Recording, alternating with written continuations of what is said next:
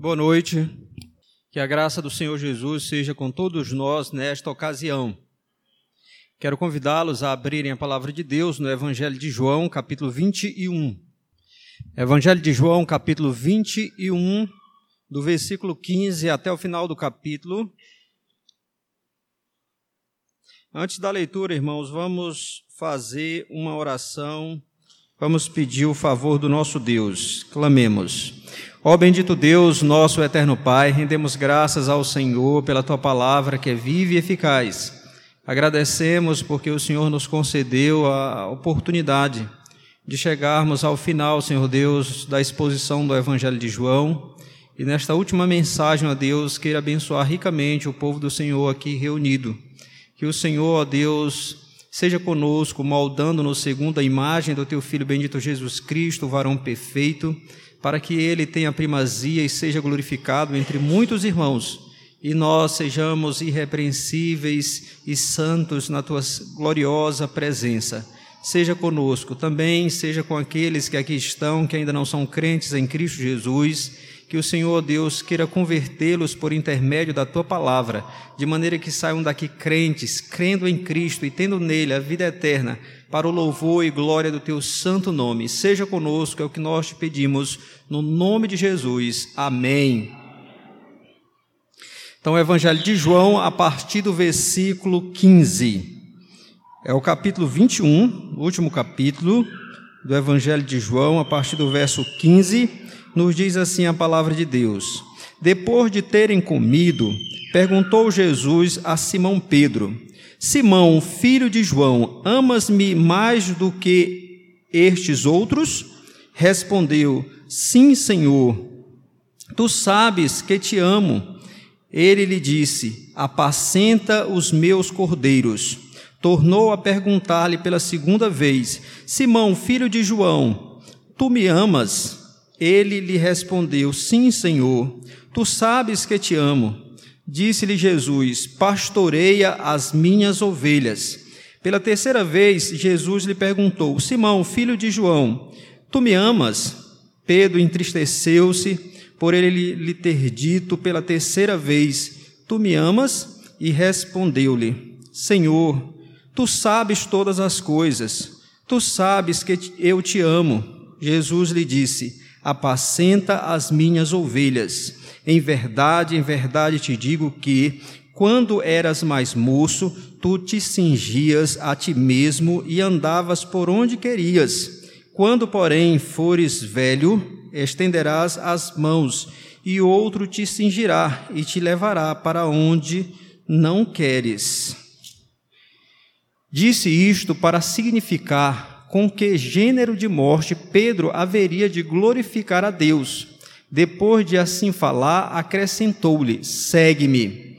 Então Pedro, voltando-se, viu que também o ia seguindo o discípulo a quem Jesus amava, o qual na ceia se reclinara sobre o peito de Jesus e perguntara: Senhor, quem é o traidor?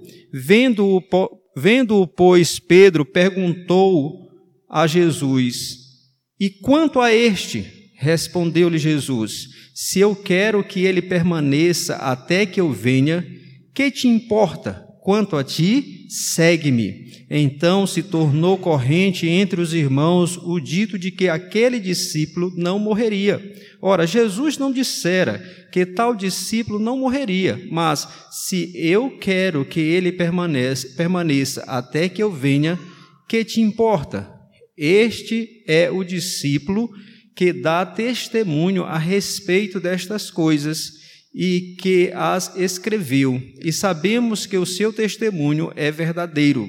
Há, porém, ainda muitas outras coisas que Jesus fez. Se todas elas fossem relatadas uma por uma, creio que nem no mundo inteiro caberiam os livros que seriam escritos. Amém que Deus aplique a Sua palavra ao nosso coração.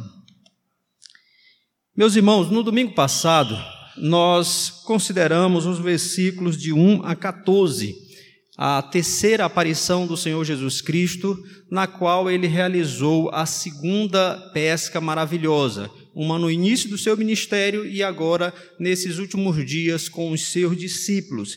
E nós destacamos dessa narrativa três tópicos importantes. Nós falamos sobre a veracidade da ressurreição, as aparições do Senhor Jesus Cristo depois da ressurreição tinham como principal exatamente demonstrar que a ressurreição era um fato um fato realmente bem estabelecido e, sendo assim, bem testemunhado. Então, esse era o objetivo. Nós também mostramos a divindade do Senhor Jesus Cristo, uma vez que ele se. A, a, fica evidente aqui no texto que ele é onisciente, ele sabia onde os peixes estavam, porque ele disse: lancem a rede à direita depois deles terem lançado várias vezes as, as redes e não terem pegado nada, eles sabiam onde estava ali o cardume de peixes, e não só isso, ele mesmo controlou isso para que acontecesse desse modo. Ele tem então poder sobre a natureza. Então o texto nos mostrou a sua divindade. E por fim nós destacamos a missão dos discípulos, porque como eu disse, quando ele vai chamar os discípulos inicialmente, ele exatamente faz uma pesca maravilhosa, semelhante a esta que está lá em Lucas capítulo 5, e ao final dessa pesca ele diz para aqueles homens: Doravante, ou seja, daqui em diante, vocês serão pescadores de homens. E no final, nesse período final com os discípulos, ele faz mais uma pesca e, na sequência, ele vai reconduzir Pedro para o ministério pastoral, para o ministério cristão. Então, isso parece indicar que ele está é, apontando a direção na qual os discípulos têm que seguir e então nós destacamos esse ponto. Aí na nossa narrativa hoje nós vamos observar aqui João, o apóstolo João, que inspirado pelo Espírito Santo registrou esses fatos, ele depois que ele registra essa pesca, ele registra aquilo que acontece na sequência. Ele registra um diálogo entre o Senhor Jesus Cristo e Pedro, que vai do versículo 15 até o versículo precisamente o versículo 22. Então ele registra isso faz alguns comentários aí do versículo 20, versículo 20, no versículo 23 e faz a conclusão aí mostrando que o seu testemunho, ou seja, tudo aquilo que ele escreveu é verdadeiro e que na verdade aquilo que Jesus fez excedia muito aquilo que ele havia registrado. Então nós queremos destacar duas coisas básicas aqui. Primeiro esse diálogo do Senhor Jesus Cristo com o apóstolo Pedro. Então vamos considerar esse diálogo. E na sequência nós vamos olhar rapidamente para essa conclusão que o apóstolo João faz do seu evangelho. Então, caminhemos nessa na direção desses dois tópicos, vamos dizer assim. Vamos olhar para o, a conversa do Senhor Jesus Cristo, ou o diálogo do Senhor Jesus com o apóstolo Pedro. É, como eu disse, está do versículo 15 até o verso 22. E esse diálogo ele está dividido em duas partes. Numa primeira parte, nós vemos ah, o Senhor Jesus Cristo é, conversando com ele de maneira muito direta, questionando sobre, alguma, sobre uma coisa específica e depois dando ali, fazendo até uma certa repreensão a Pedro. Então, irmãos, nós queremos observar logo de início que toda essa conversa, em toda essa conversa do Senhor Jesus Cristo com Pedro, ele tem um objetivo, que é exatamente reconduzir o apóstolo Pedro para o ministério cristão. Vocês devem estar lembrados que Pedro havia negado o Senhor Jesus Cristo antes da sua morte, na noite em que ele foi ah, naquela noite terrível em que ele foi traído, ele também foi negado, foi traído por Judas, negado por Pedro. E então isso foi uma mancha, por assim dizer, na reputação de Pedro, na vida de Pedro. Então, nesse ponto final, ele está reconduzindo, ele está restaurando, por assim dizer, Pedro ao ministério cristão, mostrando assim que ele já havia perdoado Pedro e que Pedro tinha uma missão diante de si para a qual devia se direcionar. Então, observem comigo, do primeiramente do versículo 15 ao 17, que nós temos aí, irmãos, Jesus fazendo três perguntas a Pedro. Pedro responde as três perguntas e, na sequência, as respostas de Pedro, o Senhor Jesus Cristo dá três ordens. Então, está bem estruturado. Jesus pergunta: Tu me amas? Ele diz: Tu sabes que eu te amo. Apacenta as minhas ovelhas. Então nós temos essa sequência. Então observem aí que ele diz: depois de terem comido, porque Jesus preparou, lembrem-se que quando eles estavam lá, Jesus já lá no mar, Jesus já estava na praia preparando algo para eles. Então depois que eles comeram, ah, o Senhor Jesus, nós não sabemos aqui se foi ali na presença dos discípulos ou se de alguma maneira ele saiu a sós com Pedro, mas o fato é que e o que é importante aqui é que ele pergunta a Pedro de uma maneira muito solene. Ele diz assim: Simão, filho de João, amas-me mais do que estes outros? E aí ele vai fazer a mesma pergunta mais duas vezes. E aqui é interessante, irmãos, que é para que a gente possa compreender, é que na língua grega não existe uma só palavra para amor. Aqui no, no, na nossa língua, em português, amor nós podemos usá-los em, em, vários momentos e, e, de várias maneiras, significando esse, esse, sentimento, é, o amor. Mas no grego, na, na, língua grega, existem outras palavras. Na verdade, existem, mais, existem algumas palavras. E as mais comuns aqui no Novo Testamento são agapau, ou ágape, e filéu. É, é, é, são termos, inclusive, que são até conhecidos de muitos no meio evangélico. Então, é, são as palavras mais usadas. E aqui, meus irmãos, é, tem uma questão curiosa, e é provável que muitos de vocês já tenham ouvido essa interpretação, porque nas, três, nas duas primeiras perguntas, o Senhor usa a palavra agapau, ou, ou é agapau a palavra realmente, para amor. Quando ele pergunta, Simão, filho de João, tu me amas? Então esse ama aí é agapau, que ele usa nas duas primeiras perguntas. Nas três respostas de Pedro, ele usa a palavra filéu. Ele não, ele não responde com a mesma palavra, mas sempre com essa palavra filéu. E quando Jesus pergunta, então, pela terceira vez, pergunta com a palavra filéu. E aí Pedro responde com a palavra filéu. Alguns intérpretes, e é, essa interpretação é muito comum, por isso que estou mencionando, dizem o seguinte: é como se Jesus estivesse perguntando a Pedro: Pedro, você me ama com um amor mais elevado do que esse seu, os seus companheiros me amam? Então, essa seria a pergunta de Jesus. Você me ama com amor elevado? E Pedro, então, inseguro dos seus sentimentos, estaria dizendo para Jesus: Senhor, eu te amo, mas não é esse amor tão elevado, é um amor mais mediano. Então, tem essa interpretação. Aí, quando Jesus chega na pergunta, na terceira pergunta, então é como se ele tivesse baixado ao nível de Pedro e ter dito: Tu me amas com esse amor não tão elevado assim? E Pedro disse: Eu amo o Senhor assim. Essa interpretação, irmãos, ela não é, não, não, não, não não tem o apoio de todos. Na verdade, muitos comentaristas, e por boas razões, eles não aceitam essa interpretação. Por quê? Porque, na verdade, essas palavras. Eu, existem várias razões, mas eu vou mencionar apenas duas. Aqui no Evangelho de João, essas palavras elas são usadas como sinônimos. Por exemplo, a, vocês viram aí no versículo 20 a referência que comumente se faz nesse evangelho ao discípulo a quem Jesus amava. Versículo 20. Nós temos aí o discípulo a quem Jesus amava.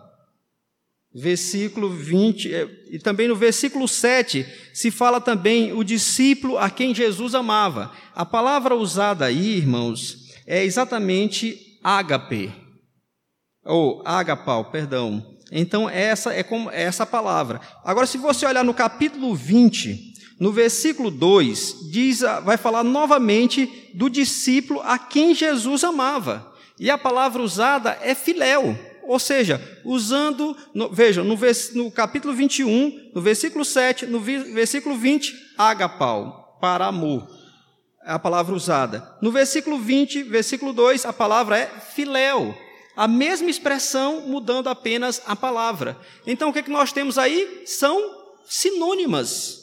Uma outra, um outro argumento forte nesse sentido é que quando você pega a tradução grega do Velho Testamento, que é chamada de Septuaginta, que foi uma tradução feita antes de Cristo, quando eles vão traduzir lá no Velho Testamento a palavra amor, eles usam também um agapau e, e, e, e filéu um pelo outro.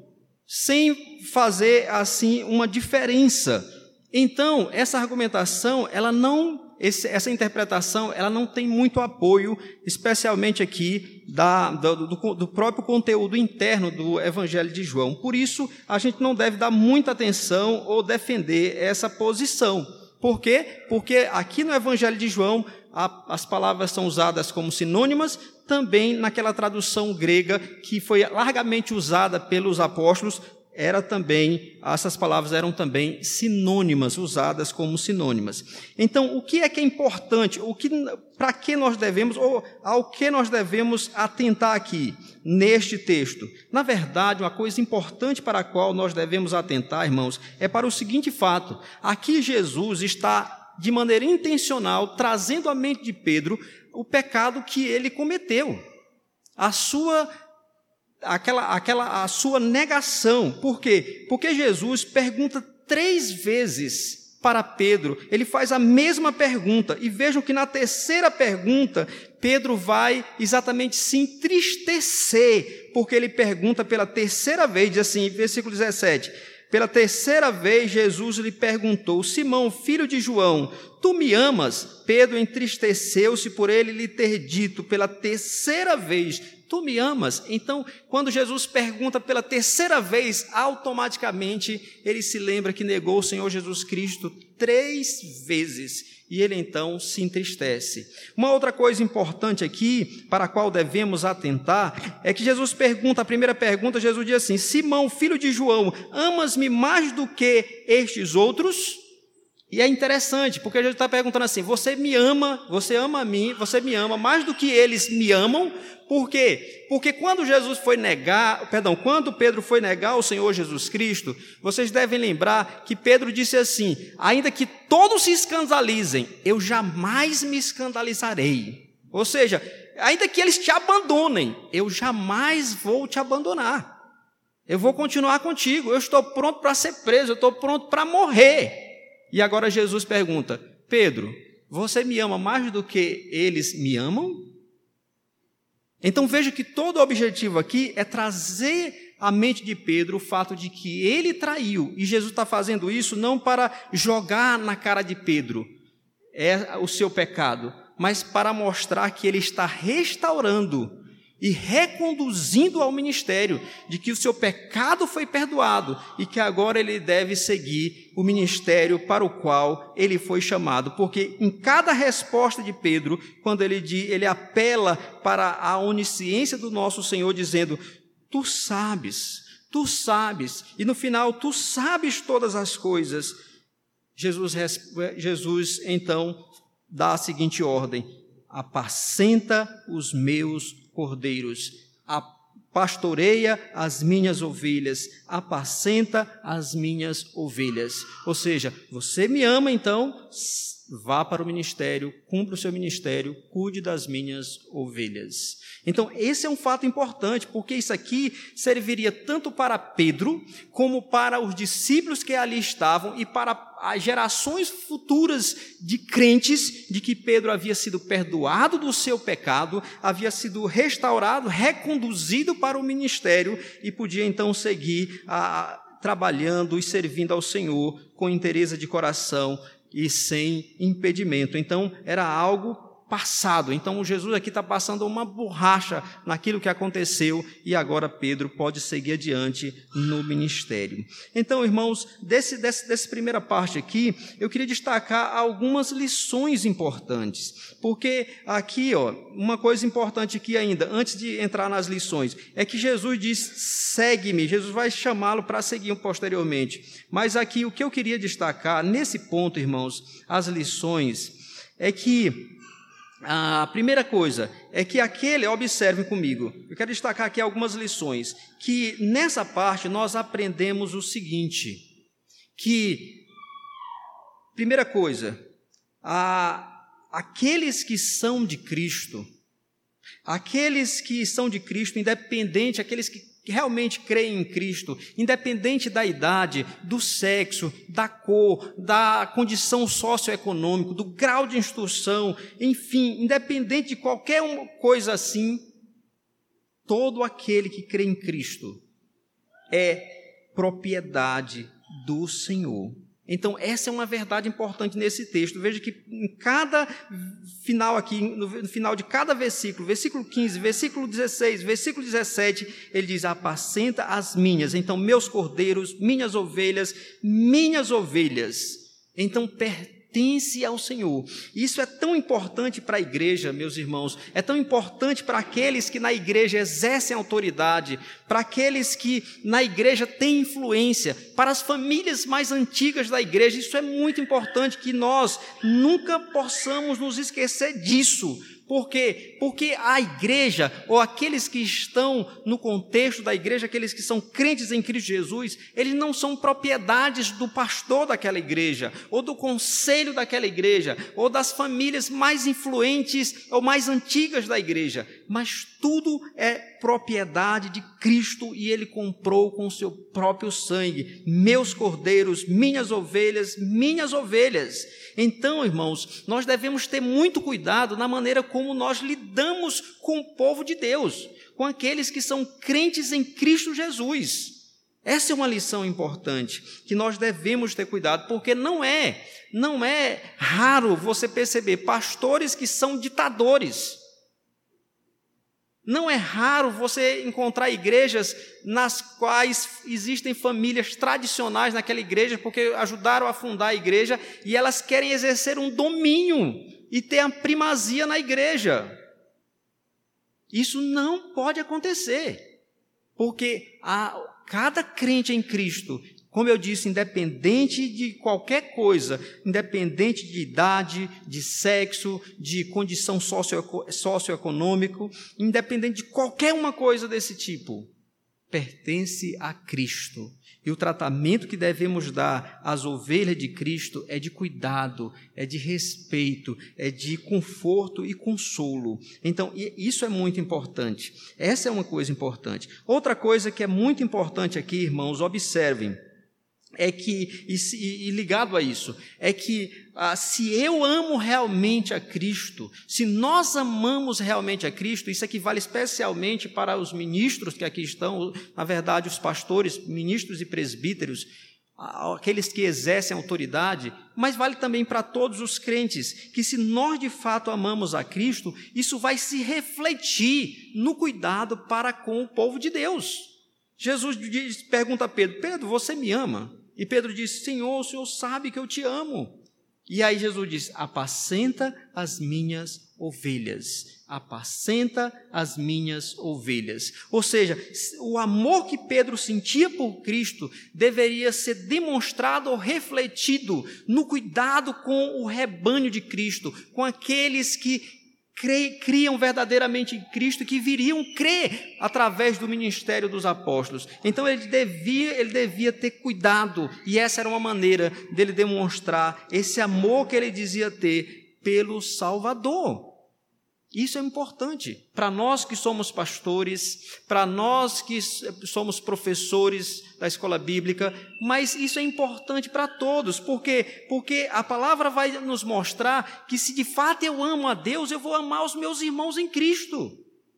E se eu amo os meus irmãos em Cristo, eu vou procurar cuidar deles e buscar o bem deles, porque, embora nem todos sejam pastores, mas a Bíblia vai mostrar que nós devemos ter cuidado uns dos outros. A Bíblia diz: aconselhai-vos mutuamente, exortai-vos uns aos outros. Então, isso é o cuidado que nós devemos ter uns com os outros no contexto do povo de Deus. Então, se eu amo a Cristo, se eu amo a Deus, eu preciso então demonstrar isso no, cuidados com, no cuidado com os meus irmãos. E ainda, irmãos, nessa primeira parte nós podemos ver a graça maravilhosa desse Deus, do nosso Salvador Jesus Cristo. A traição de Pedro não foi uma coisa simples, foi, uma, foi algo muito sério. Pedro, ele negou o Senhor Jesus Cristo no momento mais difícil da vida do Senhor Jesus Cristo aqui na terra. Porque foi naquele momento em que todos abandonaram, ele foi preso de uma maneira injusta por aqueles pecadores, autoridades sim, mas autoridades que estavam tomadas de ódio pelo Senhor Jesus Cristo, de inveja, mas ainda assim o Senhor o perdoa, o restaura e conduz para o ministério. E Pedro, Pedro, ele vai exatamente seguir isso. Se você olhar a primeira carta, o apóstolo Pedro vai mostrar que de fato ele vai cumprir esse, o seu ministério. Ele foi reconduzido para o ministério e de fato ele vai cumprir. Nós vamos ver que ele falando aos presbíteros, ele vai dizer: é, Eu, presbítero como eles, e aí ele vai dizer: que, que eles deviam pastorear o rebanho de Deus, não por constrangimento, mas espontaneamente, não por sorte da ganância, mas de boa vontade, não como dominadores, mas tornando eles mesmos modelos para o rebanho de Deus. Então veja, olha Pedro cumprindo aquilo que Jesus está dizendo aqui. Ele foi reconduzido, a graça de Deus atuando na vida de Pedro. Isso é, é, é muito confortante, irmãos, para mim e para vocês. Porque nós somos pecadores. E muitas vezes, mesmo sabendo da verdade, mesmo sabendo que aquilo está errado, mas nós, mesmo assim, ainda transgredimos a lei de Deus e fazemos muitas vezes o que é mal perante o Senhor. Nós não devemos fazer. Nós devemos lutar contra o pecado de todas as formas.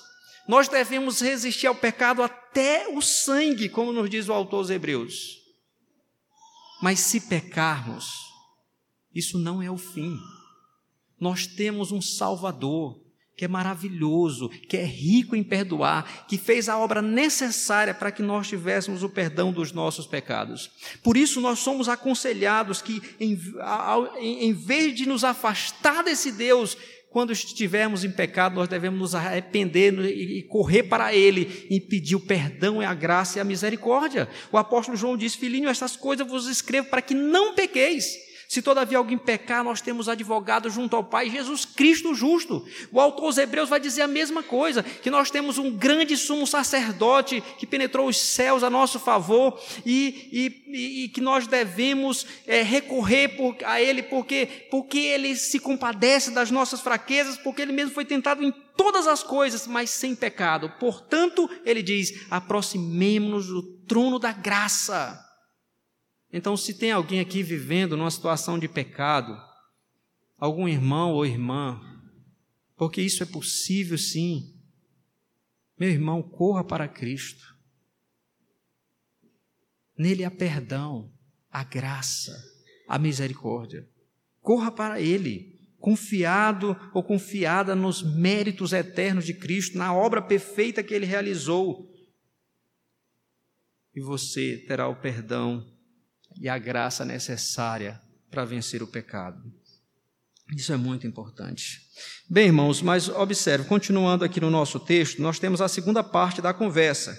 Porque aqui o Senhor Jesus Cristo, nos versículos 18 ao 19, 18 é o próprio Jesus falando, né, Pedro narrando aqui, que Jesus diz assim: Em verdade, em verdade te digo, ele falando a Pedro, que quando eras mais moço, tu te cingias a ti mesmo e andavas por onde querias.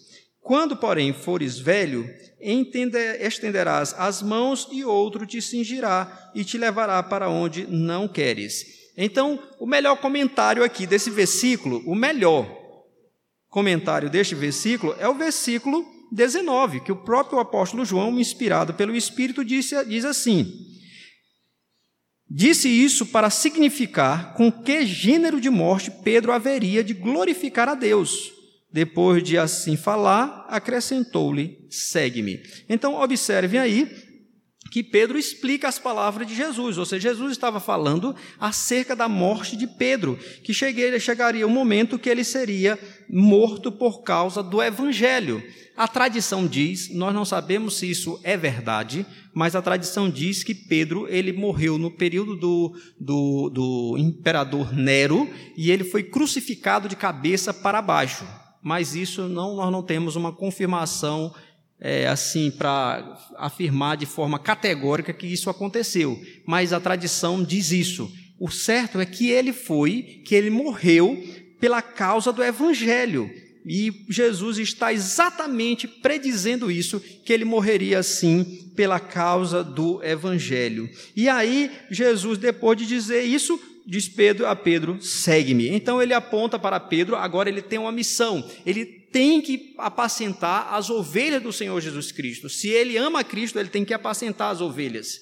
E ele tem que apacentar, e ele tem que, ele já está consciente, vejam como uma coisa é. Ele vai desempenhar o seu ministério sabendo que lá na frente ele vai morrer por causa do evangelho. Ele vai ser um mártir. Então ele já está sabendo disso. Jesus já avisou. E mas até lá ele tem que seguir o Senhor Jesus Cristo. Ele tem que seguir o caminho do discipulado cristão, de ser um discípulo fiel do Senhor Jesus Cristo. Por isso Jesus diz: "Segue-me", que é um chamado exatamente ao discipulado. Pedro seria um pastor, seria um pescador de homens, como nós vimos no início, agora um, um pastor de, de seres humanos também, mas Pedro nunca deixaria de ser uma ovelha de Cristo, um discípulo de Cristo. E aí é isso que nós vemos aqui. Então, irmãos, nesse ponto também aqui é preciso observar algumas lições. A primeira delas é que não importa quão graduado ou influente ou quanta autoridade uma pessoa tenha no contexto da igreja, ela sempre será uma discípula ou uma aprendiz do Senhor Jesus Cristo. Isso vale para todos nós, para nós que somos pastores, ministros. Não é porque alguém faça mestrado, doutorado, PhD, seja lá o que for, ou tenha muita influência no contexto da igreja ele tem sempre que se lembrar de uma coisa. Todos nós devemos lembrar disso. Nós somos discípulos. Nós somos discípulos do Mestre. Nós somos aprendiz dele. E como tais, nós devemos viver em submissão a ele. Isso é importante. Independente de qualquer coisa, inclusive do que nos aguarda lá na frente. Nós somos discípulos do Mestre e devemos viver em submissão a Ele. Assim Pedro devia viver, assim nós devemos viver. Outra coisa importante, irmãos, é a maneira como João, inspirado pelo Espírito, descreve a morte de Pedro. E nós aprendemos que, na verdade, morrer pelo Evangelho é uma forma de glorificar a Deus. Olha o que, é que ele diz aí no, no versículo 18, 19.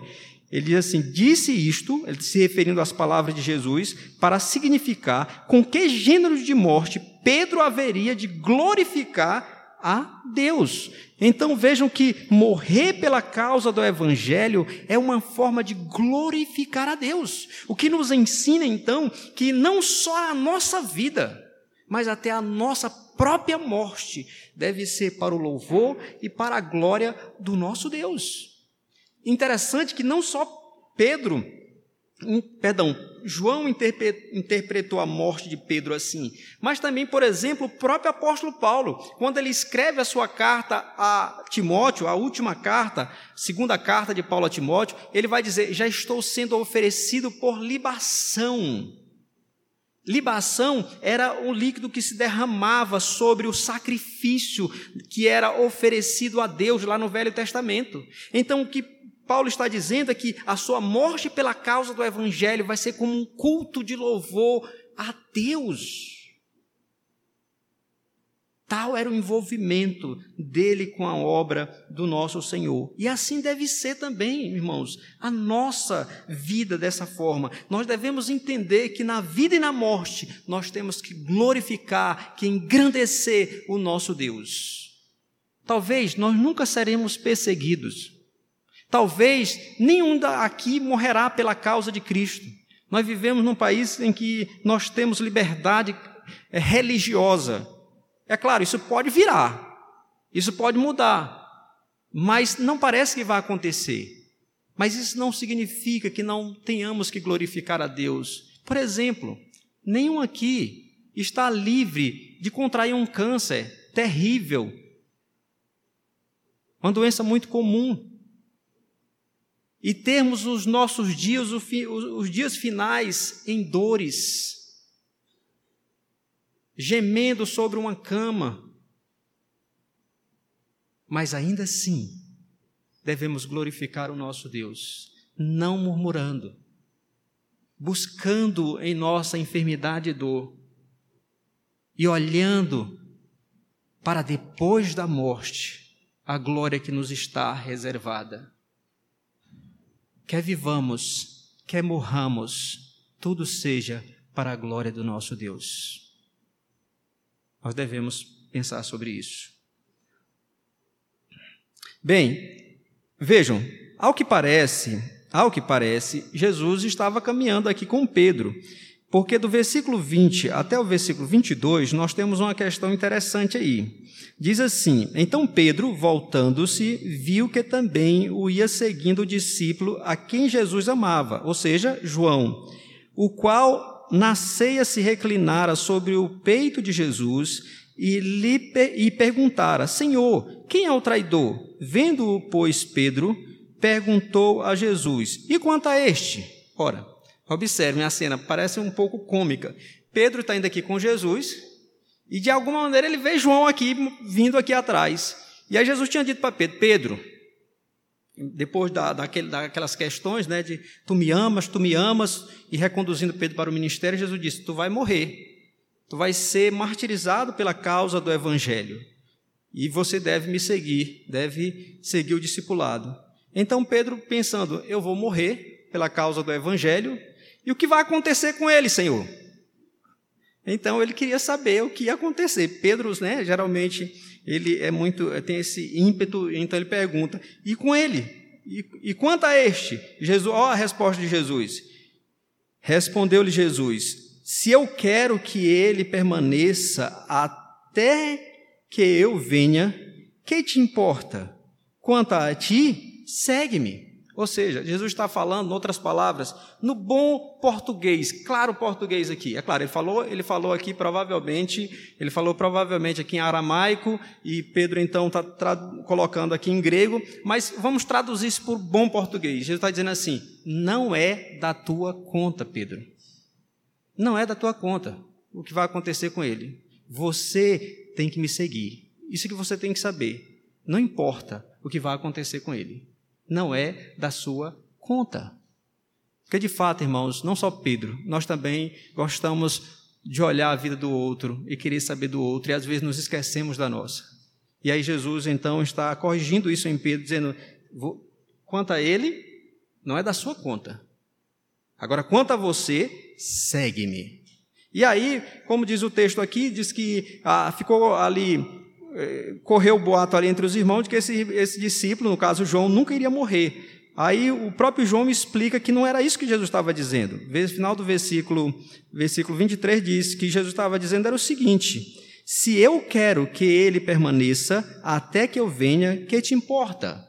Então aqui, o que uma coisa importante aí para quem entende um, um pouco da gramática portuguesa, e ela tem semelhança com o grego, a palavra quero aqui está no subjuntivo, que significa dúvida. É como se Jesus estivesse dizendo aqui: se eu quisesse que ele permanecesse até quando eu voltasse, que te importa isso? Então não é que João não iria morrer, mas era que ah, se Jesus quisesse que ele ficasse até a vinda de Cristo, Pedro não tinha nada a ver com isso. E isso então, irmãos, nos ensina, nos ensina uma lição importante para a qual quero que vocês atentem. É que no reino de Deus, Cristo não dá a todos os mesmos dons, o mesmo chamado e as mesmas circunstâncias. Isso é muito importante, irmãos. Ele não dá a todos nós os mesmos dons, o mesmo chamado e as mesmas circunstâncias. A alguns, o Senhor Jesus Cristo dá determinados dons, a alguns, o Senhor Jesus Cristo fez com que fossem mártires, morreram pela causa de Cristo, outros viveram sem grandes sofrimentos no reino de Deus e serviram ao Senhor e morreram fartos de dias. E nós devemos estar cientes disso, para que o nosso coração não seja tomado de inveja.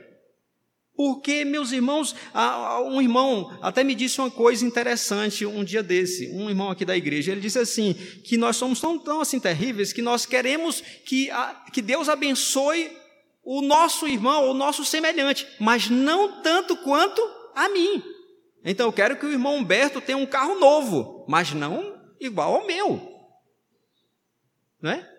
Então, e de fato, muitas vezes a gente pode ver um irmão prosperando em Cristo, crescendo em Cristo e, faz, e Deus usando poderosamente, e nós começamos a nos encher de inveja.